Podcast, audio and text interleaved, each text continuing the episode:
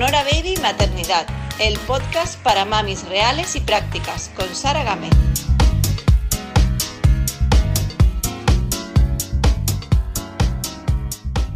Bienvenidos a un nuevo episodio del podcast. Hoy tengo conmigo a Bea. Bea, eh, bueno, me hace mucha ilusión tenerla de nuevo porque ya la tuve en una entrevista hace unos meses eh, para el podcast. La tuve porque ella es mamá eh, múltiple por dos, o sea, tiene dos pares de mellizos. entonces, bueno, la entrevistaba por ese motivo, pero claro, charlando, charlando, empezaron a salir temas súper interesantes como bueno, la alimentación, el minimalismo, la eficiencia, em, pues la maternidad, ¿no? la mujer, la eficiencia en la mujer o cómo aprovechar el tiempo, el mindfulness, muchísimos temas muy interesantes en los que ella además pues eh, domina bastante todos ellos. Entonces, claro, salió uno en concreto que a mí me dejó con ganas de más, de conocer más, y era el de las altas capacidades. Eh, Bea es experta eh, en altas capacidades porque además de haberlo vivido ella misma, también lo ha vivido con uno de sus hijos. Ahora me contará si hay algún... yo me quedé en que uno de sus hijos por lo menos sí, lo habían descubierto, no sé si hay algún otro a lo mejor que también da signos. El caso es que, bueno, ella se, había, se, ha, formado muchísimo eh, en esta materia y da incluso acompañamiento y formación a otras familias también sobre este tema. Entonces, bueno, mm, como no, quiero entrevistarla sobre ello, quiero que me explique desde mi ignorancia, le voy a hacer las preguntas, seguramente meta la pata y haga algunas preguntas y un poquito, diga alguna burrada, no lo sé, pero también eso va a ayudar a las oyentes y, los oyentes que no, que no estáis familiarizados con el tema, pues a que descubráis como yo desde cero eh, en qué consiste. Así que vean, no me enrollo más yo y te doy paso, muy bienvenida una vez más, mm, otra vez al podcast. Muchas gracias, muchas gracias. Sara, pues nada, yo encantada de, resolver las preguntas que tenga de alta capacidad, que sé que es, es un tema mm, que, es muy desconocido en muchos ámbitos, incluso dentro del propio colegio, para algunos profesores, algunos me dicen, mira, yo ojalá tuviera más conocimiento sobre esto, me llegan casos y veo que, que no estamos preparados a veces, ¿no? Y los propios padres, que les cuesta tanto identificarlo, como asimilar que su hijo pueda ser de alta capacidad, porque hay muchos mitos sobre la alta capacidad, con lo cual eh, vas como buscando un tipo de niño concreto, te encuentra otro que no se corresponde en nada y dices, bueno, pues no será alta capacidad. Y te sorprende luego un diagnóstico. Hay padres que tienen diagnóstico para su hijo cuando lo han llevado al psicólogo porque el niño era un niño disruptivo en clase o porque se aburría constantemente o porque suspendía. Y decían los padres, pero si el niño se lo sabe, ¿por qué luego suspende? Y, y, la sorpresa es enorme, ¿no? Yo llevo a mi hijo por una razón, por lo que yo creo que, que le ocurre, y me, me, sorprendo con que tenía una idea de las altas capacidades algo distanciada de lo que es. Yo por eso mismo quería que nos hablaras del tema, porque creo que hay muchísimo desconocimiento en general.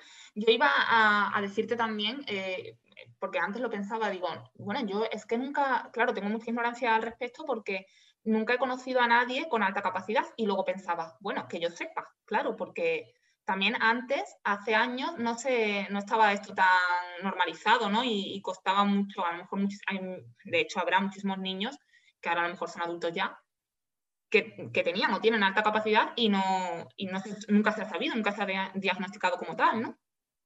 Sí, mira, eh, la alta capacidad no es lo mismo que ser superdotado, que era la palabra que usábamos antes. Tú puedes, o sea, los superdotados, que siquiera hablamos sobre ellos, son personas de alta capacidad, pero no todos los alta capacidad corresponden a la categoría, por así decirlo, de superdotado. Así que antes solo nos fijábamos en esta parte, ¿no? La superdotación, que es un 2 o un 3% estimado de la población. Pero la alta capacidad se corresponde a un 10 o 15%. Eso quiere decir que sí que tiene gente a tu alrededor con altas capacidades. De hecho, quiere decir que en cada clase hay mínimo un alumno con alta capacidad, mínimo. A veces son dos, a veces son tres. Ahora bien, eh, si estamos buscando un niño que es bueno en todo, no, esto no son las altas capacidades. Una alta capacidad quiere decir que em, el niño destaca un 10% por encima de la media, pero no tiene por qué ser en todas las habilidades. Lo hay que son talentos simples y destacan en una área muy concreta, a lo mejor son excelentes futbolistas o son buenos músicos. Y no necesariamente se le tiene que dar bien la lengua y la matemática. Luego lo hay que son talentos complejos que pueden ser, por ejemplo, los talentos complejos académicos, que es cuando se agrupan varias áreas em, en las que destaca los, académicos, perdón, los académicos, por ejemplo, serían aquellos que se les da bien el cole, porque se les da bien las mates, la lengua, la ciencia, y estos son más cómodos para el profesor y más fácil de identificar. En este mismo grupo de talento complejo están los de talento artístico. Estos ya no son tan fáciles de ver, porque oye, mi niño es un artista que, que canta, que baila, que compone, que tal, y eso cómo se traduce en el cole. Pues no se le hace tanto caso quizá, son las asignaturas menos que menos se alaban, pero, pero tiene también un, gran talento en esa área. Y por último estaría el, el, superdotado, las altas capacidades con superdotación, que es cuando el niño destaca en todas las áreas y además es creativo. Aquí es donde funciona, con estos niños funciona muy bien las aceleraciones, el, subir de curso, por ejemplo, porque ellos realmente mm, se les dan bien todas las áreas. Ahora bien, no se le tiene que dar igual de bien que como se le da al de talento simple su, su habilidad o su, talento, ¿no? Digamos que a lo mejor el que es superdotado no es tan bueno al fútbol como lo es el que su talento único es el fútbol. No sé si, me estoy explicando bien. Sí, te estás explicando lo que pasa que me parece un, un, tema complejo, en realidad, mucho más complejo de lo que a simple vista se, yo qué sé, se habla de eh, sí es que tiene altas capacidades y ya está, y no, cuando ahondas me doy cuenta de la, las Mira, Sara, tiene muchas aristas, hasta en un mismo niño podemos ver em, distintos tipos de desarrollo y podemos ver un niño que es muy hábil en determinada área y que en otra tenga un retraso. Y esto para algunos padres es inconcebible. ¿Cómo mi hijo puede tener una dislexia o puede tener una discalculia o puede tener problemas para hablar o incluso puede incluso tener de forma comórbida a la vez, puede tener otros trastornos, puede tener TEA, el trastorno del espectro autista, puede tener TDAH, y esto hace que sea muy espinoso a veces, ¿no? Porque es difícil localizarlo bien, distinguir que son dos diagnósticos o tres a veces distintos y que no pasa nada, que el niño puede tener su cerebro desarrollándose a niveles distintos. Esto ah, le genera también mucha frustración porque, oye, soy tan bueno en esto y esto otro de más allá lo tengo atascado, no hay manera y luego requieren mucho trabajo. Por eso este mito de, bueno, con los niños de alta capacidad no hay que hacer nada porque ellos solos ya aprenden y... No, no, hay algunos que tienen verdaderas dificultades y no, le estamos prestando la atención que, necesitan. Entonces, una alta, un niño con alta capacidad se puede definir de forma muy simple como un niño talentoso, ya sea talentoso en, un, solo ámbito o talentoso en varios o incluso en todos y ya pasamos a lo mejor a la superdotación. ¿Algo así? Bueno, iría un poco más allá. Mm, podríamos sumar otros indicadores muy, muy claros y muy comunes, que es como que el niño aprenda muy rápido, aprende rápido, lo cual quiere decir que se aburre pronto, tiene una pasión por aquellas áreas de su interés, no es solo soy curioso y se me da bien, sino que profundizo, buceo y cuando estoy en mi tema de interés no me saque. Yo hablo y hablo y te invado incluso la conversación y, son niños muy apasionados. Eh, luego tienen una gran capacidad de concentración también, pero esto confunde porque ves a niños que están despistados o que parece que no te oyen, que están en su mundo, y es que tienen una gran capacidad de concentración en aquello que les interesa. Lo que no, lo anulan. Y por eso se suceden muchas etiquetas, falsas etiquetas de, de, TDA, cuando realmente el niño no tiene déficit de atención, sino que no, somos, no hemos sido capaces de hacer que ese tema le motive, ¿no? O, él está en otras pasiones que no son las que le estamos ofreciendo. Claro, es que, estaba pensando también en niños cercanos que conozco, eh, de mi hijo y amistades de mi hijo. Eh, claro, entre el TDA eh, y, la alta capacidad puede haber una confusión mm, que es lógica porque tiene muchas cosas, como estás comentando, que pueden coincidir a simple vista. Sí, mira, a simple vista hay una que se confunde mucho y es que los niños con alta capacidad son muy motores, muy motrices tienen lo que se suele llamar, es que el nombre es muy largo, sobrecitabilidad psicomotriz, que es que ellos a nivel neuromuscular necesitan moverse. Y entonces son niños que están agitados, necesitan estar de pie, tener algo entre las manos, les cuesta mucho irse a dormir, hablan rápido, están hablando antes, durante y después. No son todos los perfiles, ¿eh? pero hay algunos que son así de activos. Entonces, cuando tú tienes en clase un niño que se levanta cada dos por tres, que va a ver al compañero, que voy, que tengo pipí, voy, ¿qué tal? Porque quizás no estamos atendiendo esa necesidad motriz, pues eh, lo que parece a simple vista es que el niño tiene un, déficit de atención o una hiperactividad. Y, y, no, luego el niño puede perfectamente tener periodos de concentración prolongados, no tiene problemas de comportamiento, en fin, y vemos que son que hay ciertas similitudes, pero también en diferencias básicas. Pero puede ser muy complejo, claro, si no, si no conocemos que, que, dentro de la alta capacidad existe esta necesidad de moverse y nos quedamos en el mito del niño que coge su libro y está tranquilito, pues claro, nos, nos, podemos perder a muchos niños. Ten en cuenta, Sara, que hay un 90% de niños sin identificar ahora mismo, que se dice pronto. Claro, aquí el máximo problema que yo veo es que el profesorado no está preparado, como comentabas tú al principio. No lo veo capacitado, perdónenme, pero no veo que en la práctica eh, haya un profesorado eh, específicamente formado en estas cosas. Ellos son los primeros que, que, creo que diagnostican, no diagnostican, pero sí que mencionan la palabra TDA antes que la alta capacidad, ni se les pasa por la cabeza muchas veces. Es una pena, la verdad, mm, que, estamos peleando mucho por eso, porque en educación aparezca no como una anécdota, sino como una asignatura eh, la alta capacidad. Porque, claro, a veces nos enemistamos con el colegio demasiado rápido y, oye, cuidado, porque a lo mejor ese profesor no ha tenido la formación correcta.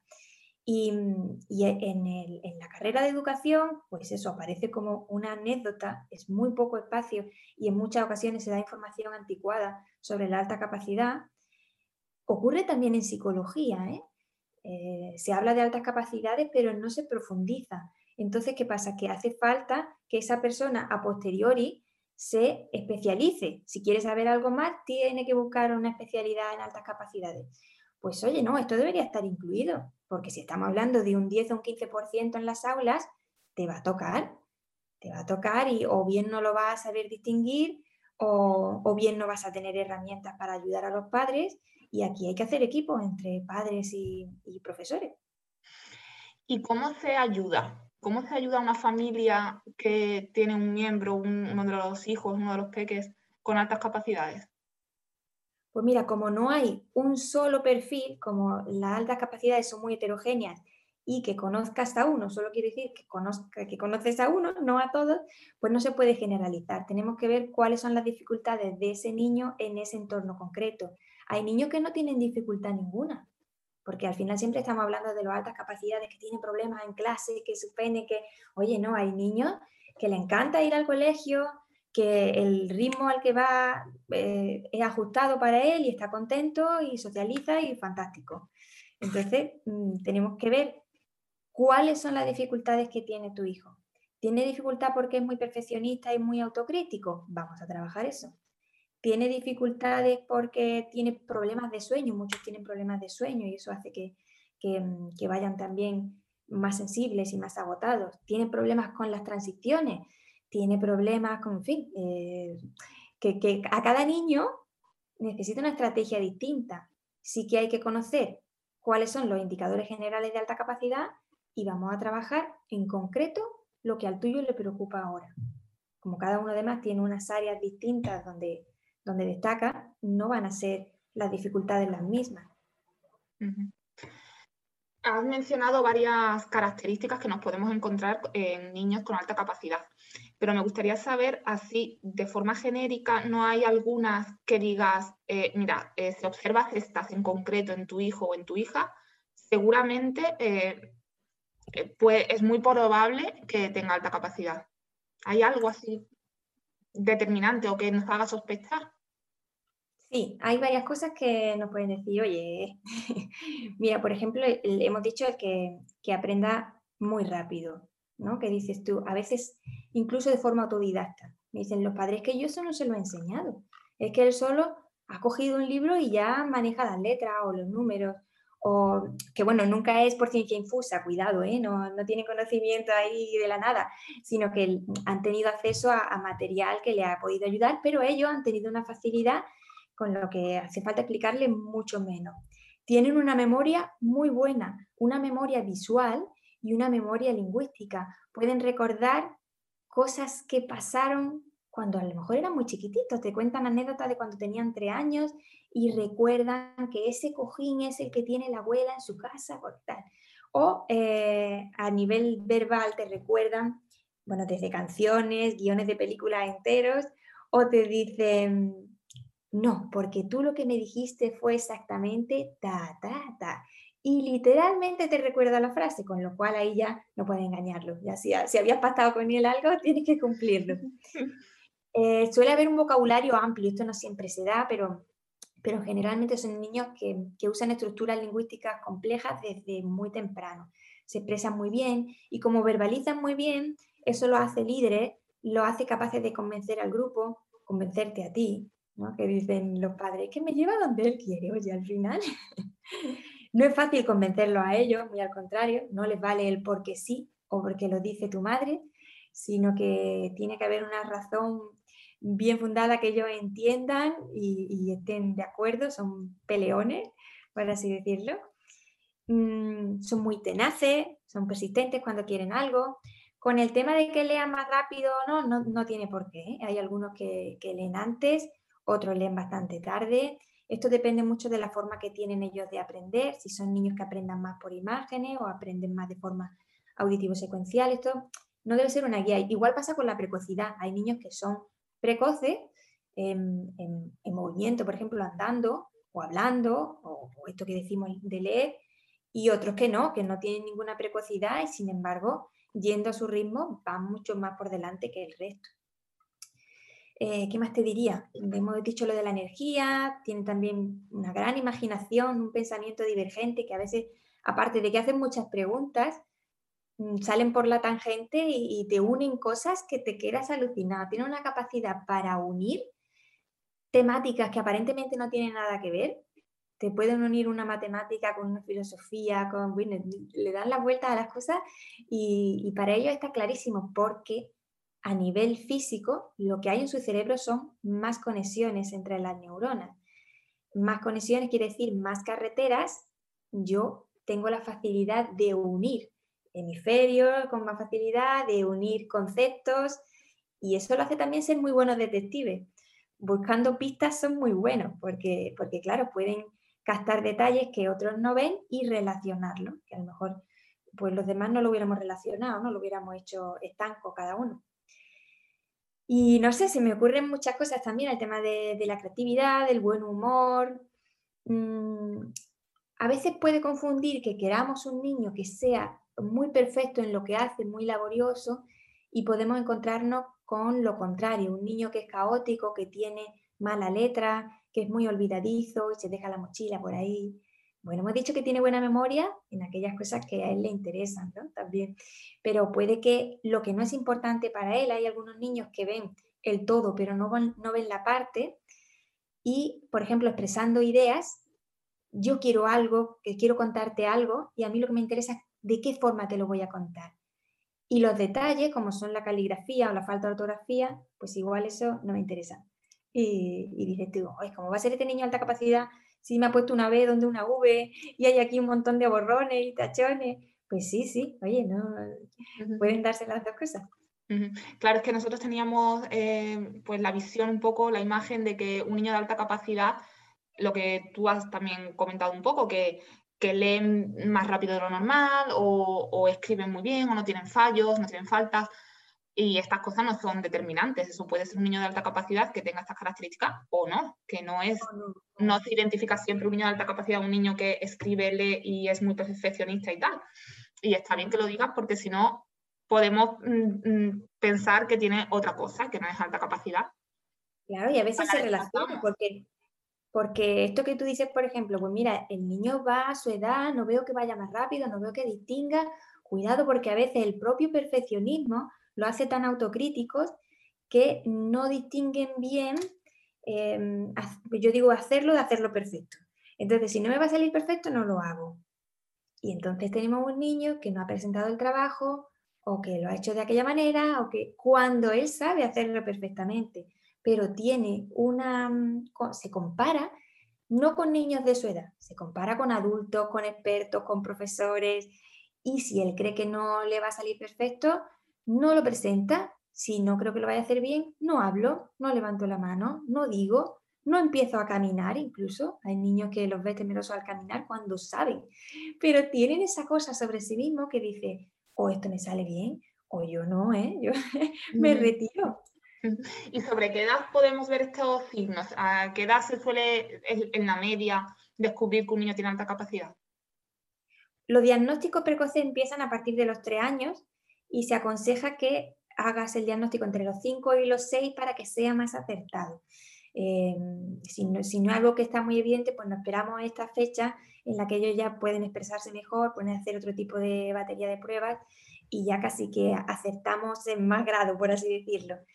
Pero es verdad que desde bien pequeños hay cosas ya que nos hacen mm, estar en alerta, ¿no? Decir, oye, voy a estar atento. Y en especial si, en vuestra casa hay genética de altas capacidades, si tenéis uno de los dos progenitores o los dos son alta capacidad o sospechan de alta capacidad, el abuelo, el hermano. Bueno, aquí hay que poner especial atención porque hay un componente genético importante.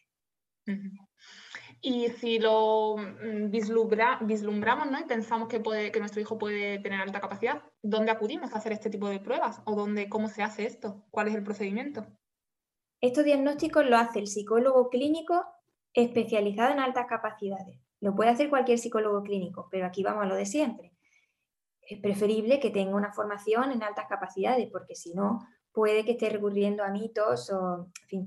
Em, pasa una cosa con el, diagnóstico, como estos niños además son muy emocionales, son niños altamente sensibles, que decimos, ¿no? Eh, esta emocionalidad puede hacer que se bloqueen en las pruebas. Las pruebas duran varios días. Si el niño no se siente cómodo con, la persona que le está haciendo la prueba, ahí cuidado porque quizás no, no nos salen los percentiles que estamos buscando. Entonces, eh, tiene que ser un profesional que, que conozca de todo esto, que pueda conectar bien con el chico o la chica y que eh, las pruebas salgan con, lo que, con lo que realmente significa el niño, por así decirlo. ¿no? Había un profesional, que, Kaufman, que dice, no sé cómo era la cita exacta, pero que si tú le hacías 12 pruebas diferentes en 12 días diferentes al niño, obtenía 12 resultados diferentes, aludiendo a que depende mucho del test, del estado de ánimo, del personal que le esté haciendo las pruebas, Incluso, bueno, tengo padres que me dicen, es que mira, es que ese día comió un montón de azúcar y ese día pasó tal cosa que lo dejó bloqueado y mira qué resultado tuvimos. Luego vuelven a repetir la prueba y le da todo lo contrario, ¿no? Una superdotación ahí brutal. Así que mm, tiene que ser alguien que conozca de, como decimos, todas esas aristas que tienen las altas capacidades. ¿Y dónde acudimos a buscar este tipo de profesionales? Pues ya hay centros especializados, no en todas las ciudades, pero hay centros especializados en altas capacidades que eh, contienen estos, psicólogos. Y, yo siempre le digo a los padres, acudir a las asociaciones que tenéis en vuestra ciudad, las asociaciones de, de padres con niños de altas capacidades, porque ellos más que nadie saben cuál es el panorama de vuestra ciudad y saben, oye, quién está trabajando mejor esto, con quién hemos tenido un mejor feedback, una mejor relación. Y, ahí es donde, donde tenéis que, apostar, ¿no? que haya una parte emocional que esté atendida también. Luego supongo que después de que sea diagnosticado por un profesional como, como con un niño con alta capacidad, supongo que después eh, hay un tratamiento psicológico, ¿no? Eh, durante un tiempo, ¿cuál es el procedimiento que viene después? ¿Qué cambios suceden en, en el niño para tratar esto? No, no, hay ningún tratamiento porque esto, digamos, es una condición del niño y, lo que sí hay, lo que tiene que haber es una conexión con el colegio. Esto estamos hablando que el, diagnóstico lo hace el psicólogo clínico, pero también existe la posibilidad de que se haga en el propio colegio, que no tengas que ir de forma externa, sino que el colegio bien te lo detecte, bien tú se lo comuniques y, esto se hable con el departamento de orientación y, y, se empiecen a hacer las pruebas, es también una posibilidad. Es casi, si tienes problemas con el colegio, lo más fácil es que las hagan ellos, las pruebas, porque a veces no se quedan conformes con las pruebas externas que tú tienes de un privado. Así que bueno, está bien que, lo hagan ellos y, y, lo comprueben ellos, por así decirlo. La asistencia que tendría sobre todo es a nivel emocional, como padres que tengan las herramientas para ayudarle en casa, porque puede haber estallidos y, bueno, una frustración, tienen un bajo umbral de frustración, con lo cual se dan a veces estas peleillas tan graciosas ¿no? que, decimos los padres. Y en el colegio em, necesita que haya un nivel ajustado a su potencial, porque si no luego tenía un problema de aburrimiento o lo que decimos, ¿no? Niños disruptivos y demás. En especial las chicas, las chicas se camuflan muy bien y, disimulan. Entonces, eh, dentro del colegio sí que debe haber una atención ajustada a esto y ya depende mucho del niño. Si lo que hay que hacer es ampliar el currículum, si tenemos que pensar en, en que el niño pase de curso, si hay colegios que tienen grupos especializados, para que estos niños se reúnan una hora o dos horas a la semana y puedan ellos trabajar por proyectos o, tener otro tipo de, incentivo, por así decirlo. Y, bueno, eso depende ya mucho del centro, pero, pero que tiene que haber una colaboración estrecha con, el colegio. ¿Tiene algo que ver que eh, un niño con alta capacidad tenga un nivel, un coeficiente intelectual, esta prueba que se hace, que el coeficiente si supera, no estoy nada puesta, ¿eh? o sea, pero sé que, no sé si a partir de 150 o algo así, ya se supone que es un coeficiente intelectual alto. ¿Tiene algo que ver que, una persona con alta capacidad tiene un coeficiente intelectual alto o no tiene por qué? Pues cada vez se dice más que nos, olvidemos del número. Eh, hasta ahora se decía que tenías que cumplir con el 130 de CI, de cociente intelectual, para considerarte de alta capacidad. Ahora ya hay profesionales que dicen, oye, hay un niño que le puede salir 130 y no será alta capacidad, porque la alta capacidad estamos viendo que son muchas más cosas. Yo creo que deberíamos de, dejar de enfocarnos en, el número y más en, las necesidades que tiene el niño. Estamos viendo que es un niño que va más rápido, que destaca más que, los demás. Y luego hay algo interesante, el tema de las pruebas, mm, que las pruebas en su origen se hacían para todo lo contrario. Las pruebas eran para ver quién tenía, quién estaba por debajo a nivel intelectual. Lo que pasa es que luego se han ido adaptando y ahora se utilizan para ambas cosas, ¿no? Pero en la que estamos hablando se utilizan para ver si el niño está por encima de esa campana de Gauss que se suele, que se suele enseñar. Pues en el centro está la media y tenemos niños que están eh, a la izquierda o por debajo y a la derecha por encima, ¿no? Y, y, estos test en origen se usaban para otra cosa, que eso hay que tenerlo en cuenta. Eh, me desvía el tema, ya no sé qué te... no, pero, pero a, correlación de esto, eh, ¿se utilizaban para otras cosas? O sea, que eh, se idearon para eh, detectar a niños con, pues, con un nivel coeficiente bajito y que a lo mejor hay que estar más pendiente de ellos porque no tienen las capacidades para seguir un ritmo de clase normal o, que lleva la media. Claro, entonces están hechos, siguen hechos, están como un poco obsoletos, ¿no? Porque están hechos para encontrar a estos niños, no para detectar a los que tienen el nivel más No, eh, para lo que fueron creados. Luego todos estos test sí que se van actualizando y cada vez están mejor y, más acertados. También hay que ver, siempre tiene que haber una entrevista con el niño, porque a lo mejor el niño lo que tiene es un talento gráfico y es un artista increíble. Y quizás las pruebas de lógica no puntúe tanto, pero sí tenemos que hacerle otro tipo de pruebas. ¿no? El, el examinador tiene que conocer al niño para saber, oye, dónde es, em, cuál es su, área en la que es fantástico y, vamos a ver qué potencial tiene allí. Y eso es donde nos vamos a, centrar.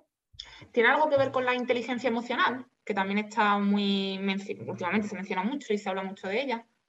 La inteligencia emocional o, eso. Eh, eh, primero, ¿qué se entiende por inteligencia emocional exactamente? Porque yo tengo un poco de lío también con esto.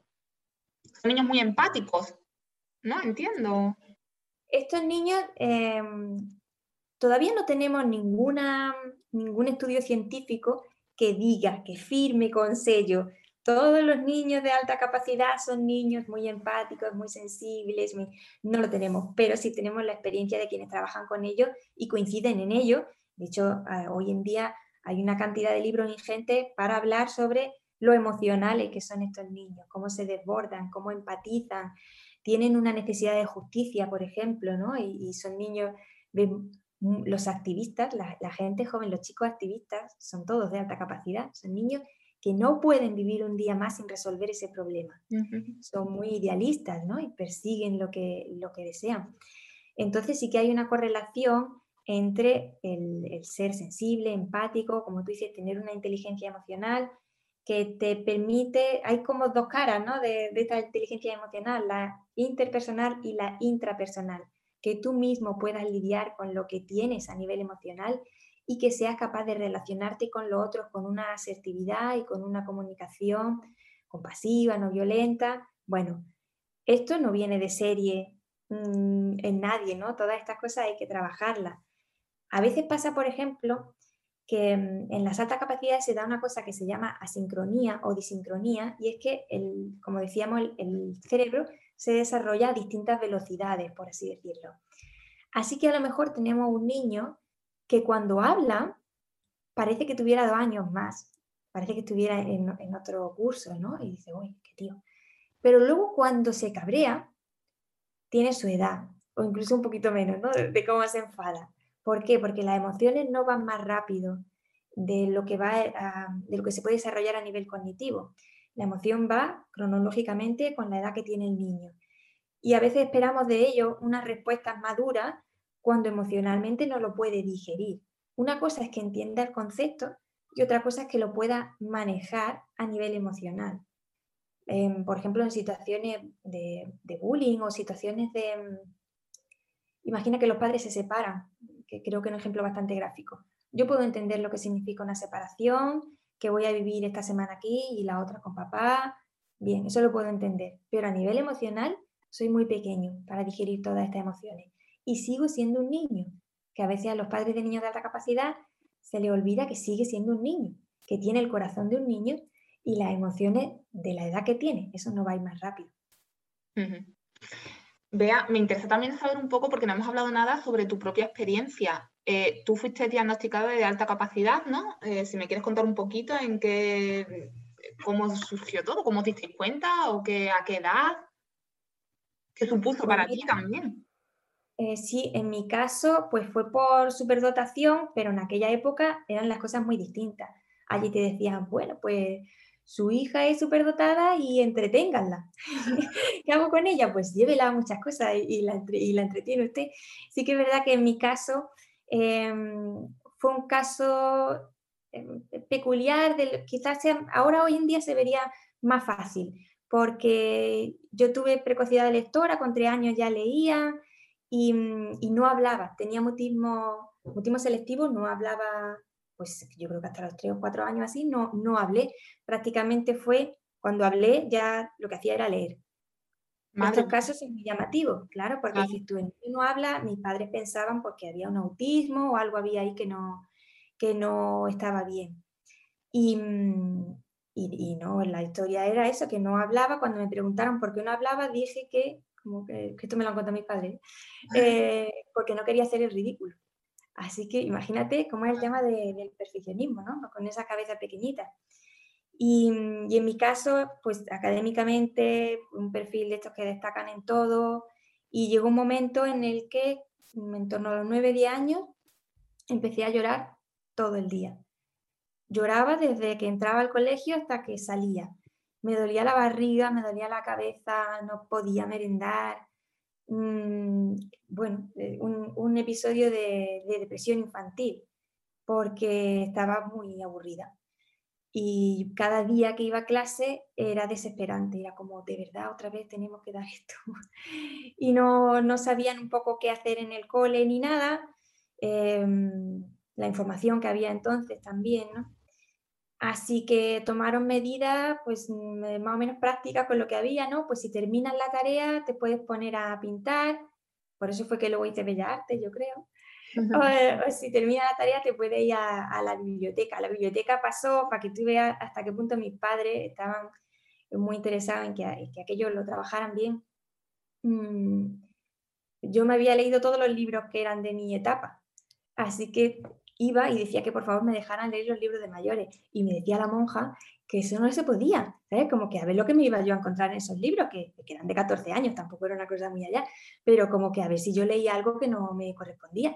Y tú, que es mi, mi madre, y pedí permiso, por favor, ábrale la biblioteca para que la niña pueda seguir leyendo otras cosas, porque si no es que ya no sabemos qué hacer con ella. tú sigues, siendo una gran lectora, ¿no? por lo que te sigo, lees muchísimo. Yo si, si, hubiera un trabajo que fuera a leer, me encantaría, pero me tomaría muy en serio.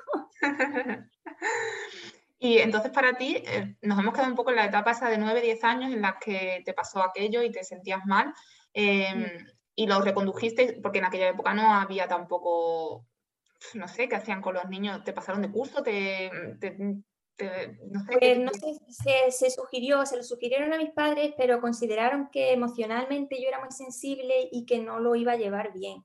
No sabemos cómo, cómo hubiera salido la cosa. Ahora hay estudios que dicen que, que no, que aunque se piensa que estos niños emocionalmente van a tener como un crack ahí y que no, que no se van a adaptar, es todo lo contrario, porque en cuanto encuentran niños o pares con los que pueden hablar de sus temas de interés y pueden tener unas conversaciones y unas relaciones a otro nivel, ellos que además siempre quieren estar con niños mayores, parece ser que, todo esto desaparece que incluso se adaptan mucho mejor.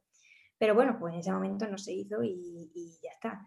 Lo que me decía el psicólogo, señora, téngalo usted entretenida. Y, y, nada, pues era comprarme libros y llevarme a actividades extraescolares y piano y baile y no sé qué. Pero había muchas en las que pasaba lo mismo, que empezaba a llorar y, y ya está. Pues ya lo había aprendido, ya no quería estar más allí y ya está.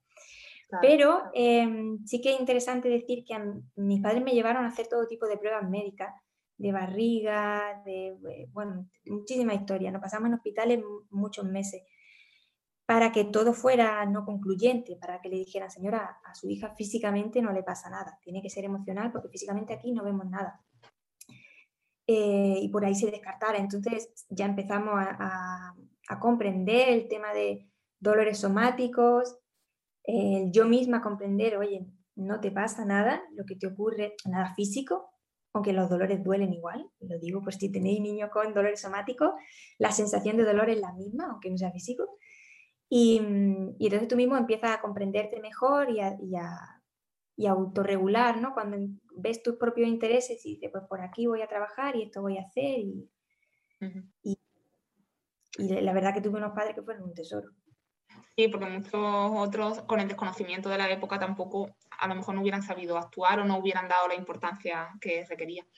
Y en el caso de tu hijo, ¿cómo sospechaste que podía también tener alta capacidad? Bueno, supongo que estabas ya alerta porque tú tenías alta capacidad, entonces ya sabías que por ahí genéticamente podía ocurrir. Mira, yo, yo me hice experta en alta capacidad por prevención de riesgos, como bien dice. Por si, por si digo, bueno, pues si me toca a mí con los niños, tal, que... Y mm, no, no tienen diagnóstico ninguno, ¿eh? diagnóstico clínico todavía no tienen.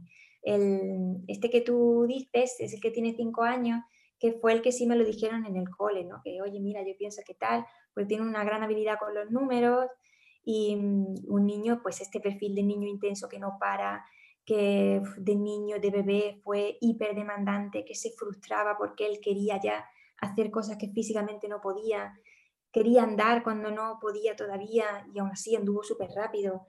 Em, quería comerse el mundo, va corriendo a todos lados y, y se aburre constantemente del todo y ahora qué hago y esto ya me lo sé y ahora qué y ahora dame y ahora qué y es un niño de estas sí que son más evidentes por eso es que hay perfiles y perfiles hay niños en los que se ve muy claramente.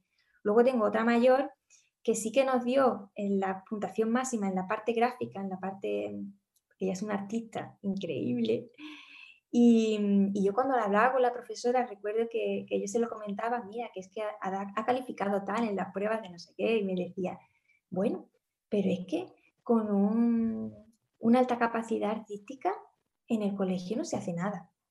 Y luego me dice, bueno, y en la vida tampoco. Y yo me quedé así como diciendo, madre mía, ¿cuánto nos queda todavía por, por abrir en este, en este área? ¿no? no todos tienen que ser excelentes matemáticos o excelentes escritores. hay muchas áreas, el mundo necesita de, de creadores y, bueno, además me lo decía a mí, que yo decía, pero si yo soy pintora, mi marido es músico, ¿cómo te ocurre? ¿Cómo se te ocurre comentarme esto a mí? Totalmente. Una tutoría de orden. Y, y nada, ya está. Yo, los niños son pequeñitos todavía, no nos preocupamos en exceso, pero, pero estamos como pendientes de, da igual el CEI que tú tengas, dime qué es lo que te apasiona, que ahí es donde vamos a trabajar.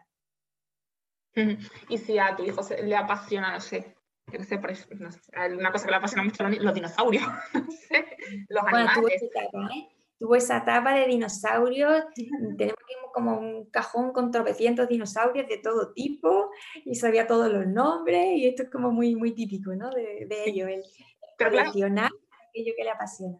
Entonces, es que creo que muchas madres y muchos padres que nos estén escuchando dirán, bueno, es que mi hijo, es que estoy segura de que el 90% de los que nos escuchan eh, se sentirán identificados en que su hijo apasiona por algo en concreto, aunque parezca a ser simplemente una tontería. Tu consejo es que, le, les dejen apasionarse y les dejen descubrir más sobre ese determinado aspecto, ¿no? que estemos muy por lo, quizás guiarnos más por lo que ellos veamos que quieren y veamos que se les da bien, más que lo que, pues mira, si no tiene ganas de pintar, pues que no pinte, porque les vamos a, porque es lo normal que el niño se ponga a pintar, bueno, pero es que no quiere pintar, él quiere estar, pues eso, construyendo con los legos o, o haciendo torres de lo que sea, ¿no? De madera o, con los dinosaurios. ¿no? Estar un poco en ese sentido con la educación de los hijos pendiente de lo que ellos quieren, ¿no? de, lo que les apasiona. Yo creo que ellos son nuestros guías. Ahora bien, eh, evidentemente hay ciertas cosas que tienen que aprender sí o sí porque están dentro del currículum escolar ¿no? y tienen que, que mm, hacer X actividad, bien, pero siempre podemos relacionárselo con aquella que es su área de interés. Pues si a ti lo que te gusta mucho es dibujar, vamos a hacer este proyecto que tienes que hacer a través del dibujo, ¿no? a través de esquemas visuales o lo que sea. Si a ti lo que te gusta es, mm, porque hace poco lo decía, si lo que te gusta son los Pokémon, pues por ahí también podemos relacionarlo. Mm, no exigen ser creativos para buscar de qué manera le damos la vuelta al tema para que el aprendizaje que toca sea significativo para ellos, tenga un sentido o un para qué porque estos niños si no tienen el para qué, mm, tienen muy claro que no, van a dar su brazo a torcer, por eso muchas veces cuestan aprendizajes del tipo las tablas de multiplicar o mm, cosas que en sí no tienen un sentido. O sea que... no son capaces de verle, no son capaces de verle en la práctica el, por qué o para qué están aprendiendo que dos por dos son cuatro. O sea, Quizás sí, sí pueden ver em, cuál es el sentido que tiene, cómo lo puedo utilizar, pero a la hora de memorizarlo no tiene ningún sentido. Realmente esto por esto es esto, pero no, no puedo discurrirlo. Bueno, no, puedo discurrir y empiezo, pues, tú sabes, las matemáticas manipulativas, bien, sí, pero eh, no, es, no es tan, tan evidente para ellos, ¿no? Sobre todo esto le pasa a los que son visoespaciales, a los que aprenden por imágenes les cuesta y encontramos aprendizajes que son más dificultosos para ellos, pese a que aprenden tan rápido, lo captan todo, sí, muy bien, lo que quieras, pero todos tenemos una forma de aprender. Hay algunos que aprenden de memoria y otros que necesitan dibujarlo para entenderlo o hacer un esquema o un mapa. O... También es importante que sepamos de qué manera aprende nuestro hijo para favorecerlo y el segundo punto sería, vamos a relacionarlo con aquello que le apasiona. ¿Qué es música? Pues vamos a ver qué canción habla de esto que es, no sé, cualquiera de, las áreas. Yo digo que ningún, ningún interés es indigno, todo tiene su aquel. Y aparte estos niños tienen intereses múltiples, ahora están apasionados por esto, luego será otra cosa, eh, puede que vaya, que vaya cambiando. Tú como persona ya adulta de alta capacidad, ¿qué dirías que ha supuesto para ti la alta capacidad? ¿Un, una ayuda en tu vida o un muro o qué, qué ha sido? Supongo que depende de la época a la que nos refiramos, porque hay épocas para las chicas, por ejemplo, como la adolescencia, que es muy complicado en el sentido en que mm, te cuesta mucho compartir tus intereses. Tus intereses no son los que tienen eh, las compañeras de clase, por ejemplo, ¿no? Y tienes que adaptarte a un ritmo que a lo mejor a ti no te interesa, un ritmo social o, no sé, ¿no? De estructura o como sea. Y, mm, y a veces te sientes un poco solo, ¿no? En el sentido de, es que esto no lo puedo comentar con Menganita. O, el plan que tenemos para este fin de semana es esto que a mí no me apetece nada, pero bueno, tengo que adaptarme. Las niñas somos muy camaleónicas y, nos interesa más nuestro puesto social que el destacar por, por aquello que se te da bien, aquello en lo que eres talentosa. Así que la etapa de adolescente es muy de, camuflaje. Mm, de niña yo creo que no tiene ningún problema porque para ti no hay nada malo, no hay ningún tabú en que vayas más rápido con esto o con lo otro, incluso a veces como divertido, ¿no? Ay, mira lo que hace, mira no sé qué tal. Y, y luego, de adulta, se olvida. Yo creo que, que nos pasa eso a muchas madres, ahora que hablo contigo que eres madre, mm, te olvidas totalmente de tu capacidad. Y entonces luego empiezas a ver a tus hijos brillar y reconectas con esa parte de ti apasionada, como decimos, que dices, oye, ¿y por qué he estado anulando esto? Yo voy a seguir estudiando, formándome o aquello que me apasiona, voy a seguir haciéndolo. Que, por eso digo que depende de la etapa, a veces es más engorro o es más divertido o es más, no sé. Qué bonito eso que has dicho. Cuando tienes un hijo, es verdad, mm, te lo ves, sabes desde fuera muchas cosas reflejadas en él que te hacen mover cosas por dentro y vuelves a recordar y vuelves, como tú dices, vuelves a tener intereses que a lo mejor te, estaban ahí dormidos. Es muy bonito. Sí, O le das, le das un sentido. Yo en la, la parte de, mm, mía de la universidad, pues eh, tuve un éxito académico, ¿no? Que dice, pues venga, pues premio y, y matrícula y todo esto, muy bien, becas, no sé qué, pero yo no le veía un sentido a eso, entonces pierde de vista el, el para qué, porque esa velocidad que tú tienes, ¿en qué la puedes enfocar? Luego tienes hijos y con ellos lo ves clarísimo, ¿no? Que dices, esta gente ha venido aquí para algo. Aquí hay un, un propósito, un camino, tienen el mundo abierto y dices tú, oye, el mundo abierto también sigue para mí. ¿O qué esto? Que yo ya, con la edad que tengo, ya he terminado y sé solo, sé solo niño de alta capacidad. No sé, es adulto de alta capacidad también. Que hay mucha información para niños y muy poca para adultos. Parece que los adultos ya pues simplemente nos dedicamos a, a trabajar y criar y ya está. Pero esa intensidad emocional, ese deseo por conocer, eso sigue ahí y debe seguir fomentándose. Los hijos, afortunadamente, nos despiertan esa parte y hay muchos padres que encuentran su diagnóstico a raíz de su hijo. El padre va, el padre y la madre van al centro, diagnostican al niño y les dice el psicólogo, yo creo que ustedes también son de alta capacidad. Y los padres, ¿cómo yo? Perdona, pero si yo suspendía en clase, pero si yo dejé la carrera, pero si... Y sí, fíjate. Pues sí, desde luego no tenemos que dejar de lado el querer eh, seguir con nuestras pasiones, el seguir formándonos y, haciendo las cosas que nos gustan y que nos apasionan. Desde luego que porque seamos madres o, nos acerquemos a los 40,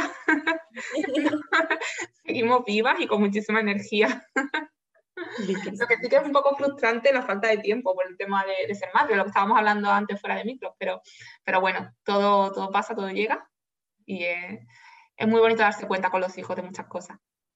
La verdad que sí, sí, que, hay un tiempo en el que ellos son muy exigentes, demandantes y, nos toca estar ahí, pero nos queda, uff, que sí nos queda. por delante. Bueno, Bea, mm, tenemos que decir que te encontramos en, Instagram, en arroba mamá valiente y también en tu web. Soy, soy mamá valiente, es el Instagram. Perfecto, soy mamá valiente, siempre, siempre digo, siempre me como eso. Soy mamá valiente y en tu web también, www.soymamavaliente.com, ¿correcto? Al revés, al revés, yo te voy a liar hoy. La página web es mamavaliente.es y en Instagram sí es Soy Mamá Valiente. Perfecto. De todas formas, lo dejaré en las notas del podcast para toda aquella que esté interesada y que quiera saber más de ti. Eh, puede, porque también haces acompañamientos para que quiero recordarlo, no sé si lo hemos mencionado, acompañamiento a familias con niños de alta capacidad, ¿no? Alta capacidad, alta sensibilidad, alta demanda, doble excepcionalidad, que es cuando la alta capacidad va acompañada de otra cosa, de un TEA o de una dificultad de aprendizaje o algo así. En fin, son todos niños que son muy intensos y que emocionalmente, lo que tú decías, ¿no? Hacen falta herramientas, ¿cómo le ayudamos? ¿Cómo el, el ya tengo el diagnóstico o no lo tengo pero lo intuyo pero lo que a mí me interesa es en casa. Cuando viene del cole, ¿qué hago? En la eh, ¿Cómo manejo esto? Exacto. Totalmente, la práctica, la práctica, que al final día a día. Y también tienes libros, ¿no? ¿Tienes uno o dos libros? Si quieres recordarlo. Llaman cuatro o así. ¡Ay, qué me dices! sí, sí, va muy rápido. ¿Cómo sacas tiempo? Maternidad. Bueno. Perfecto, pues todo, en la página web. Eso es lo que iba a decir, en tu página web está toda la información y todos los recursos. Así que nada, Bea, muchísimas gracias, muchísimas gracias por estar de nuevo en el podcast. Nos has aportado muchísima luz sobre el tema de la alta capacidad y sobre la maternidad en general, así que te lo agradezco de corazón. Muy pues muchas gracias a ti, Sara. Bueno, y a los oyentes y a las oyentes, un besito muy fuerte y hasta el próximo episodio del podcast.